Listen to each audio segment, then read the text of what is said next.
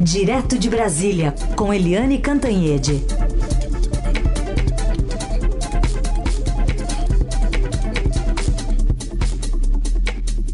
Oi, Eliane, bom dia. Bom dia, Raicem, Carolina, ouvintes. Bom dia, Eliane. Qual que é o clima para essa manifestação de logo mais do ex-presidente Fernando Henrique Cardoso nessa toada aí que a gente está vendo de definições e de publicizações né, de voto útil a 10 dias da eleição. Pois é, a campanha do voto útil foi deflagrada definitivamente ontem, né? Porque a gente está vendo assim uma movimentação muito intensa em relação à candidatura do presidente, do ex-presidente Lula que é o candidato do PT e é o favorito nas pesquisas. Então, isso começou há alguns dias com o Caetano Veloso, né, o Caetano Veloso que votava no Ciro Gomes, que sempre demonstrou é, voto no Ciro Gomes. Caetano, que com toda a sua simbologia, seu carisma, aliás, simpatia, o Caetano é super simpático, né? É, e saindo do Ciro para o Lula o também, ainda nessa área de cultura, Malu Mader e o Tony Belotto. Os dois também apoiaram o Lula. E aí começaram as manifestações também no mundo mais político ou mais vinculado à política. E aí tem dois ex-ministros da Justiça, o ministro da Justiça do governo Fernando Henrique Cardoso, José Carlos Dias, que foi um homem super importante aí na, na contra a ditadura, a favor dos direitos humanos, contra a tortura, e também do ex-ministro da Justiça Miguel Realho Júnior, que simplesmente foi o homem que foi, enfim, ele foi signatário do pedido de impeachment da presidente Dilma Rousseff. Logo, petista não é, né, mas ele uh, também manifestou apoio em Lula. É, no, muito diretamente vinculado ao Fernando Henrique também tem aí o Sérgio Fausto, cientista político, que é diretor da Fundação FHC, a Fundação do Fernando Henrique. E olha, essa, esse movimento extrapolou fronteiras porque teve um, ontem uma carta, um manifesto de 55 personalidades da América Latina, particularmente da América do Sul, apoiando o ex-presidente Lula. E nessa carta eles falam que o que está ocorrendo no Brasil, aspas, é entre o fascismo e a democracia. E a carta é dirigida uh, diretamente ao candidato Ciro Gomes. O nome da carta é Carta Aberta Ciro Gomes, o uh, que precisa ser feito para deter Bolsonaro. Entre os signatários estão, por exemplo, o ex-presidente do Equador, Rafael Correia, o ex-ganhador, é, ex não, né? O ganhador do Prêmio Nobel da Paz de 1980, o argentino Adolfo é, Pérez Esquivel, e também tem gente no próprio PDT, porque o Haroldo Ferreira é, é um médico com muita credibilidade no estado dele, pediu a renúncia no Diretório Nacional do PDT para ter liberdade de apoiar diretamente o Lula já no primeiro turno. Ou seja, né, é um movimento que é claramente anti-Bolsonaro, mas que reverte em voto útil a favor do ex-presidente Lula. Agora, Fernando Henrique Cardoso, há dúvidas, há um certo suspense, porque eu converso com é, o pessoal muito ligado ao Fernando Henrique, já eu já falo de é, gente muito ligada a ele, como José Serra, e o José Serra está na linha de que ele está com Simone Tebet e que o segundo turno é outra história. É, no, na reunião daqueles oito ex-presidenciáveis apoiando Lula, não tinha ninguém do PSDB, nem José Serra, nem Aécio Neves e nem mesmo o Roberto Freire, do Cidadania, que é aliado do PSDB e apoia Simone Tebet. Então, hoje, muito foco aí essa nota do Fernando Henrique Cardoso. A gente vai acompanhar então e vai ser assunto ainda. É, Eliane, tem pergunta aqui para você, o Sérgio Torres, é, lá de Salvador, na Bahia. Ele diz o seguinte: vistas as últimas pesquisas e a multidão no dia 7 de setembro nas ruas, podemos dizer que para a classe média e alta brasileiras o antipetismo é maior que os valores democráticos? Hum, é verdade, é uma boa, é uma boa dúvida, né? É, porque nessa carta, por exemplo, das 55 personalidades é, da América do Sul, latino-americanas, etc., eles fazem um contraponto entre fascismo e democracia. Então, o antipetismo é um antipetismo muito voltado, assim, muito centrado na corrupção, né? no combate à corrupção, por causa da, do mensalão, por causa do petrolão. Muita gente não perdoa o Lula e o PT por causa disso. Mas, né, mas é, é uma questão, essa eleição é muito assim, o pior e o mais pior, né? O ruim e o muito pior. E eu ouço muito os dois lados, muita gente dizendo: ah, eu não perdoo o Lula por causa do petrolão, por causa daquelas coisas todas, vou voltar no Bolsonaro. Tem gente que diz isso, mas muita gente também diz ao contrário: olha, eu tenho lá minhas dúvidas com Lula, mas o Bolsonaro é o mal maior porque o Bolsonaro ameaça a democracia, ameaça as instituições, ameaça a paz da nação, ameaça até com violência, já que libera armas. Mas eu acho que, independentemente desses dois, dois focos, Sérgio, de Salvador, a gente tem uma outra questão que é a gestão pública. Eu acho que isso também está muito em jogo. E, por exemplo, eu ouço pessoas aqui no Rio de Janeiro, onde eu estou, dizendo assim: ah, eu tenho muitas críticas ao Lula, mas é, isso eu ouço, por exemplo, de motorista de Uber, motorista de táxi, gente aqui do hotel, é, dizendo assim: mas o meu filho foi para a universidade por causa do Lula, eu comprei a minha casinha por causa do Lula, eu consegui visitar a minha família que mora lá no exterior, a minha filha que mora no exterior com meus netos por causa do Lula. Então, eu acho que é muito forte ainda na percepção popular é, que o Lula fez um governo muito voltado é, para a inclusão social, para combater a desigualdade, e isso conta muito nessa campanha em que é, a grande massa dos que ganham até dois salários mínimos demonstra intenção de votar no ex-presidente Lula. Então, muita coisa em jogo, né, Sérgio? Ainda nesse bloco, queria te colocar aqui uma pergunta que chegou pelas redes sociais do João Carlos de Piracicaba. É, o João pergunta: dá um nó na cabeça ver Lula flexibilizar porte de armas para quem tem terras para tentar falar com os apoiadores do agro de Bolsonaro? Será que ele está falando também para a bolha do MST e ninguém percebeu? Oi, João Carlos de Piracicaba. Sabe que essa discussão sobre armas no campo é uma discussão muito importante, muito interessante, porque não é uma questão só de bolsonarista, não foi uma posição só da extrema-direita e de quem gosta de armas.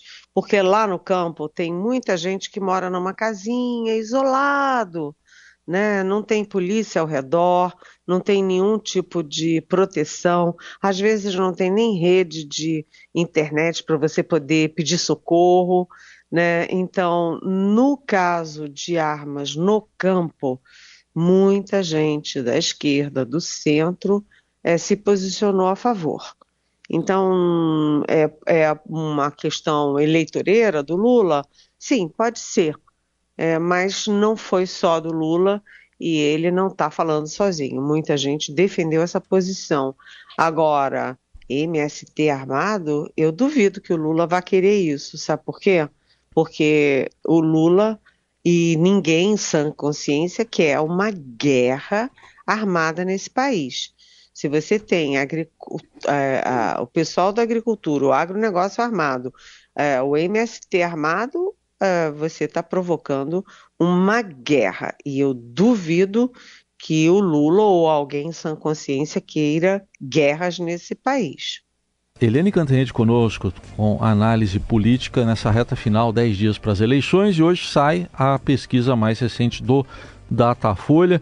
E por que, que tem mais expectativa mais pro Sudeste, hein, Eliane?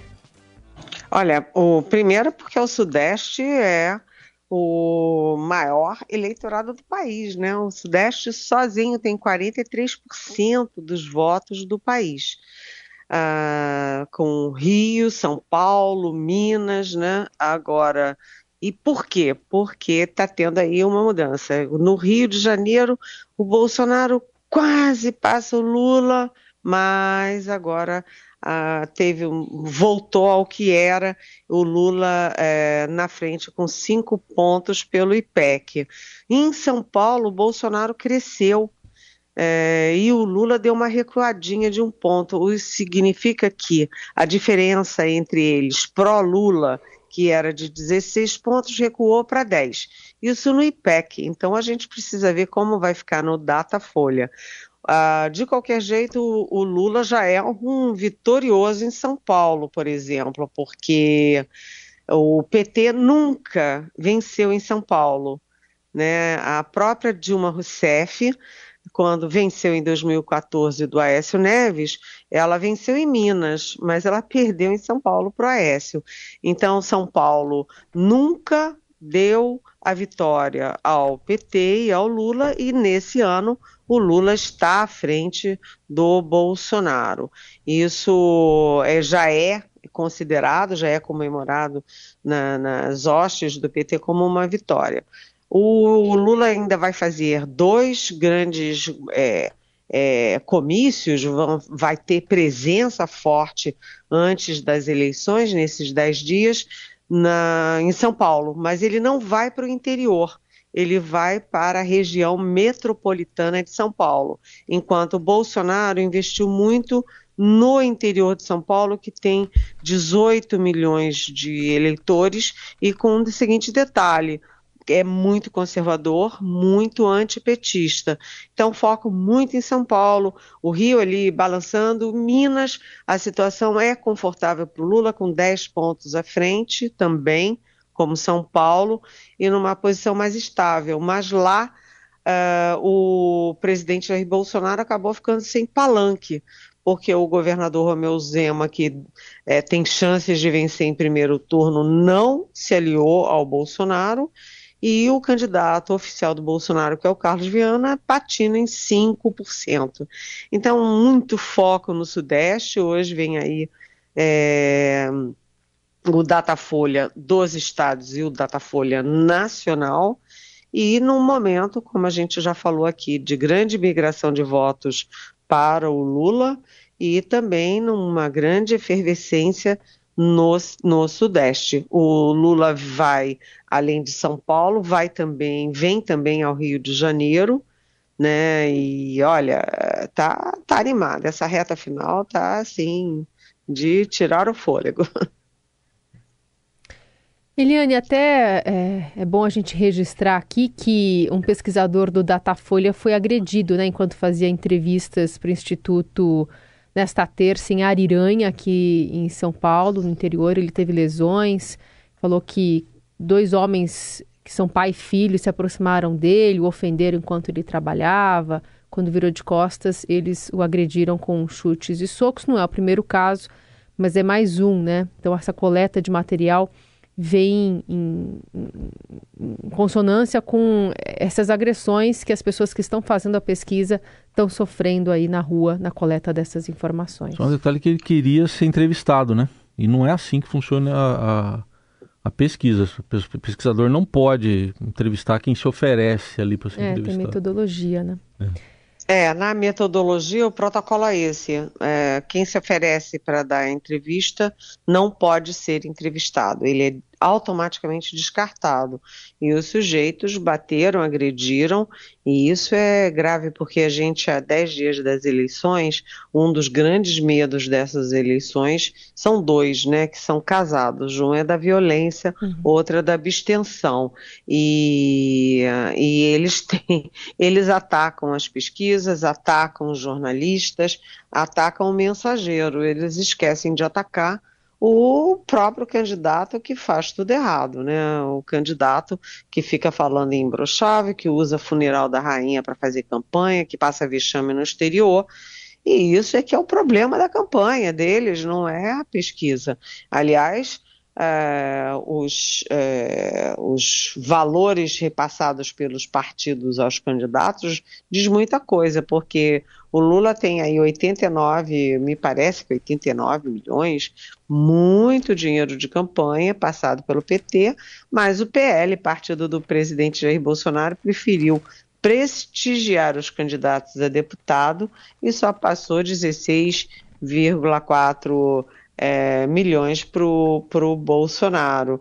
E aí a gente vai ver onde que o Bolsonaro está gastando esse dinheiro. Ele está gastando principalmente em programa eleitoral, que todo mundo dizia que não tinha mais a menor importância, porque 2018 foi o ano das redes sociais e todo mundo disse: a TV não tem mais importância nenhuma na eleição. Tem sim, tanto que o maior gasto da campanha do Bolsonaro é com propaganda eleitoral. E segundo gasto, gente, com pesquisa. Eles ficam sempre dizendo que não acreditam em pesquisa, Exato. que as pesquisas são todas compradas, são todas mentirosas, mas eles tanto acreditam que eles têm e gastam dinheirão com pesquisa também, porque a gente sabe que no mundo inteiro as pesquisas têm metodologias muito científicas, muito testadas e que são um instrumento importante de detectar o humor do eleitorado. Pesquisa não é urna. Pesquisa não diz quem vai ganhar, como é que é a eleição.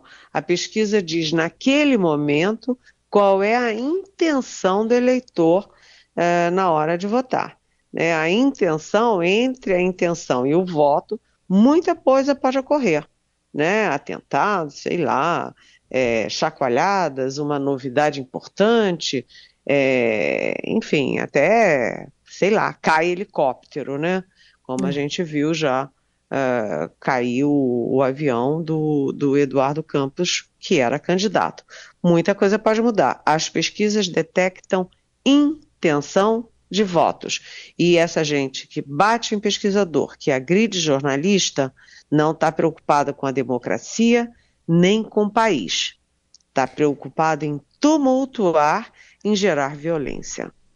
Eliane, tem uma manifestação da ouvinte Kelly de Santos. Ela fala que sou como a ouvinte que se manifestou ontem, devo declarar na urna um voto que não vai para o meu candidato preferido. E pensando nisso e nas estratégias de campanha, qual a lógica do candidato à reeleição e seu ministro relativizar a fome no Brasil. Ela agradece aqui, obrigada também pela sua participação. Tem uma distribuição de culpas também acontecendo concomitantemente, não? Claro, você sabe, é, isso a gente viu a vida inteira, né? É, eu conheço muito campanha de muitos e muitos carnavais e muitas e muitas eleições. É, na reta final, a candidatura que está mais uh, atrás, né, que tá, que vai vendo que vai vendo a vitória escorrer pelos dedos, começa a ter uma brigalhada interna e aí começa a distribuição de culpa. Começa a culpa para cá, culpa para lá, e agora eles estão querendo empurrar a culpa da possível, eventual vitória do Bolsonaro para o Paulo Guedes. O Paulo Guedes uh, fala muita besteira ele não conseguiu se impor no governo, o Centrão, ele perdeu todos os embates com o Centrão, exatamente todos, né, teto de gastos, responsabilidade fiscal, as reformas, ele perdeu todas para o Centrão e para o próprio Bolsonaro. E agora ele nega que haja 33 milhões de, de pessoas passando fome no Brasil e briga com esse número. É, só tem uma coisa, né? É, vamos pensar. É, o Brasil tem gente passando fome, sim, e o governo dele, com a economia dele, né? Eles é, simplesmente cortaram verbas que não se corta num país tão desigual, injusto como o Brasil. Cortaram da merenda escolar, cortaram aí do combate à violência à mulher, cortaram da farmácia popular, né, vetaram o, as verbas para proteger a pro, população indígena na pandemia, vetaram dinheiro para é, é, levar a internet para as escolas públicas, ou seja, o governo Bolsonaro não estava preocupado com o pobre, com o miserável, com a base da pirâmide. E ele está pagando agora em votos, porque até dois salários mínimos a diferença pró-Lula é muito gritante. Entre as mulheres, a diferença pró-Lula também é muito significativa. É...